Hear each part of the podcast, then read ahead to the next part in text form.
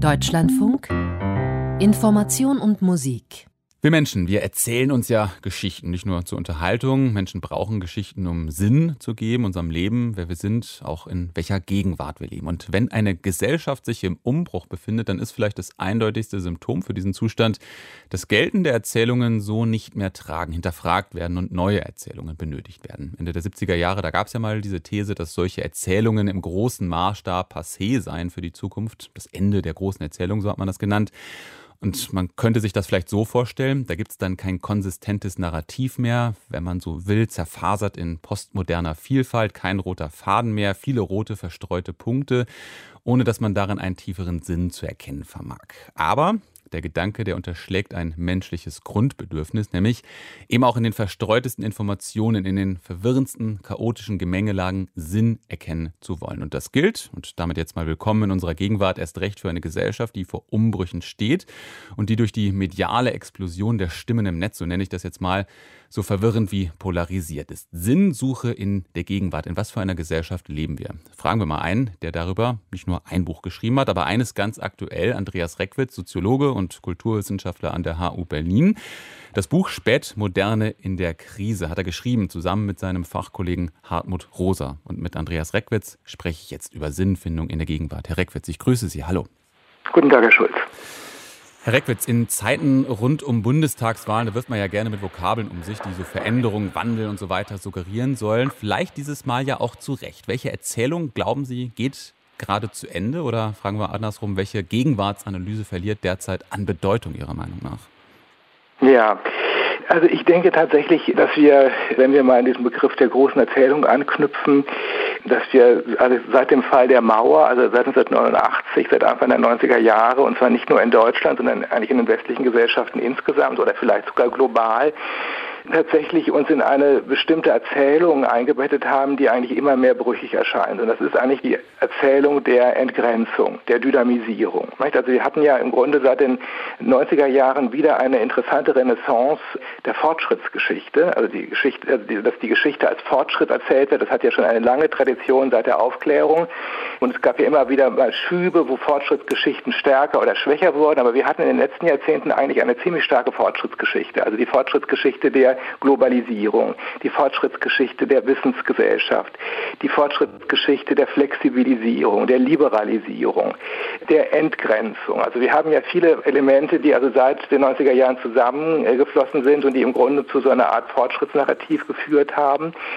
Das ist aber interessanterweise in den letzten Jahren immer brüchiger geworden. Das kann man eigentlich so konstatieren. Da gibt es auch verschiedene einzelne Krisenmomente, wie zum Beispiel die Finanzkrise.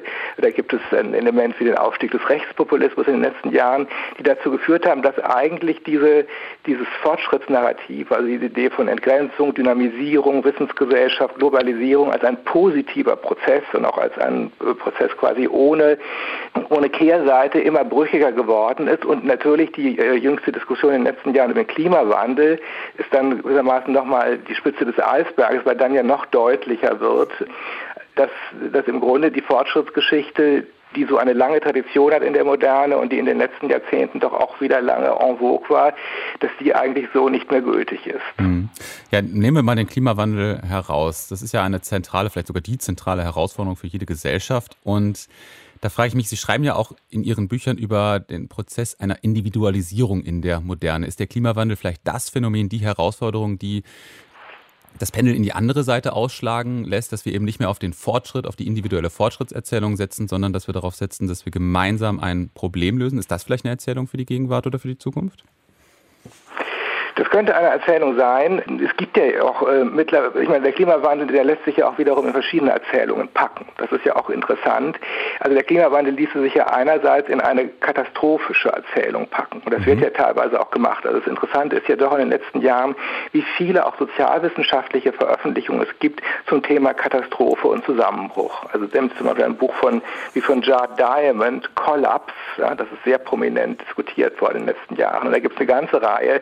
Also Bücher darüber, woran Gesellschaften scheitern können oder dass Gesellschaften scheitern können, wo dann auch historische Vergleiche gezogen werden. Der Untergang der Maya-Gesellschaft, der Untergang des Römischen Reiches steht uns auch so etwas bevor. Also das ist sehr interessant, dass wir da solche, solche Zusammenbruchserzählungen haben und da spielen gerade immer die ökologischen Fragen eine ganz wichtige Rolle. Also wir haben hier Narrative, auch in der Populärkultur, die sehr stark in Richtung Katastrophe und Zusammenbruch deuten. Das ist die eine Seite.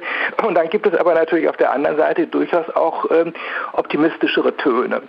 Also es gibt ja auch äh, viele Texte zum Klimawandel, die also eher davor, vor dem Klimawandel als eine mögliche Katastrophe warnen, aber dann auch Auswege zeigen, also wie man diese Katastrophe vermeiden kann und wie man vielleicht sogar, Stichwort Krise als Chance, also aus dieser Krise etwas Positives machen kann, also etwa eine nachhaltigere Lebensform in der Zukunft oder eine, auch eine balanciertere Lebensform in der Zukunft, die gerade gar keinen Verlust bedeutet für die Menschen, sondern in vieler Hinsicht sogar einen Gewinn.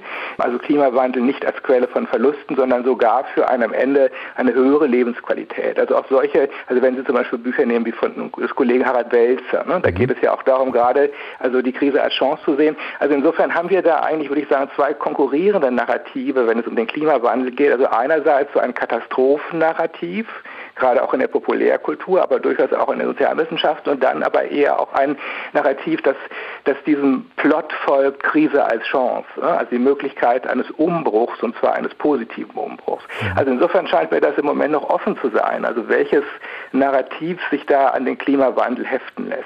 Mhm.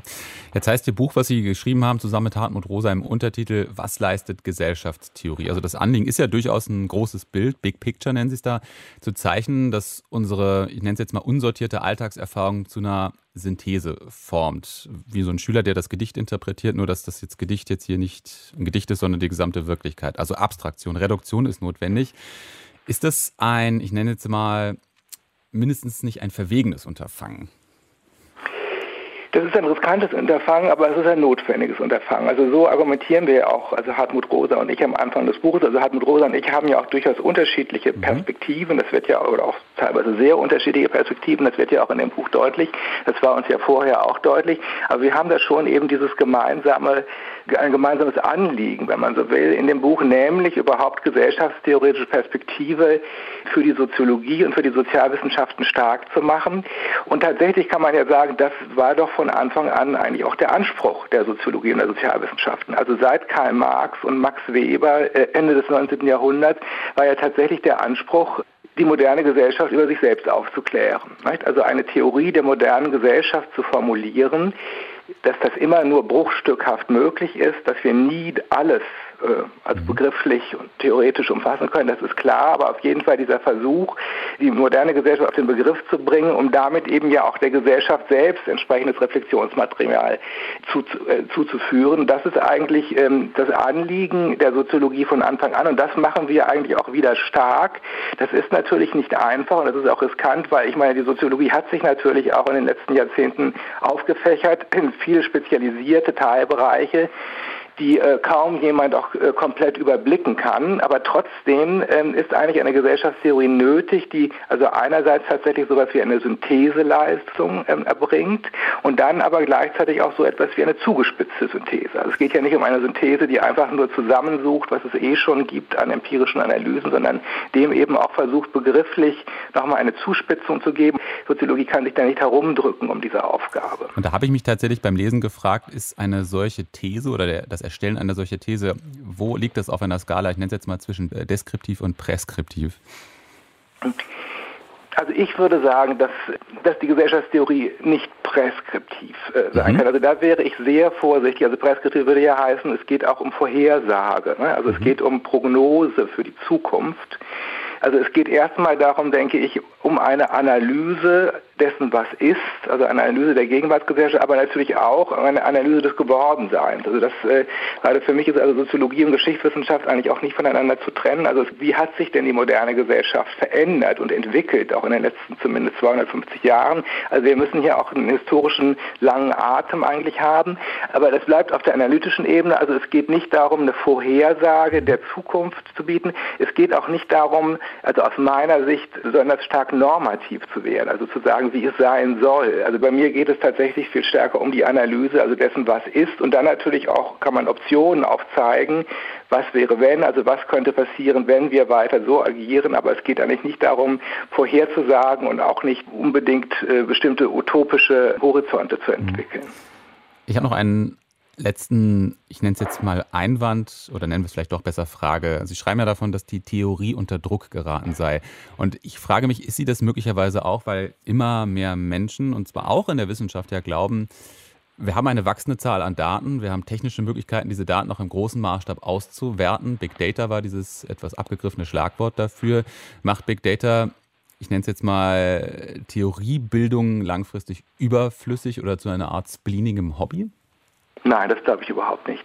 Also ich meine, weil äh, was Big Data angeht, ich meine, natürlich kann man auf diese Art und Weise bestimmte Muster ausmachen in der Gesellschaft, aber es geht ja auch, man muss natürlich immer noch diese Muster auch begrifflich theoretisch interpretieren. Also was die Theorie macht, ist, dass sie Begriffe zur Verfügung stellt. Und da ähm, sehe ich eigentlich nicht, dass die Theorie sich überhaupt irgendwie ersetzen ließe. Ich könnte sagen, das ist ja auch durchaus eine Aufgabe, die dann die Sozial- und Gesellschaftstheorie mit der Philosophie teilt. Die ist ja auch eine Arbeit am Begriff. Aber mhm. diese, diese begrifflich-theoretische Ebene, ähm, ob es jetzt um Resonanz geht oder um Singularisierung, das können Sie ja nicht einfach aus der Empirie ziehen. Ne? Sie müssen aber, das heißt, Sie müssen ja vorher auch eine solche Begriffsreflexion durchführen und ohne die kommt eigentlich die Soziologie und überhaupt die Sozialwissenschaft nicht aus. Der Soziologe Andreas Reckwitz war das. Wir haben das Gespräch vor der Sendung aufgezeichnet über Gesellschaftstheorie, große Erzählungen und über sein neues Buch Spätmoderne in der Krise. Was leistet die Gesellschaftstheorie? Das er zusammen mit Hartmut Rosa geschrieben hat, erscheint morgen im Surkamp Verlag, hat rund 300 Seiten.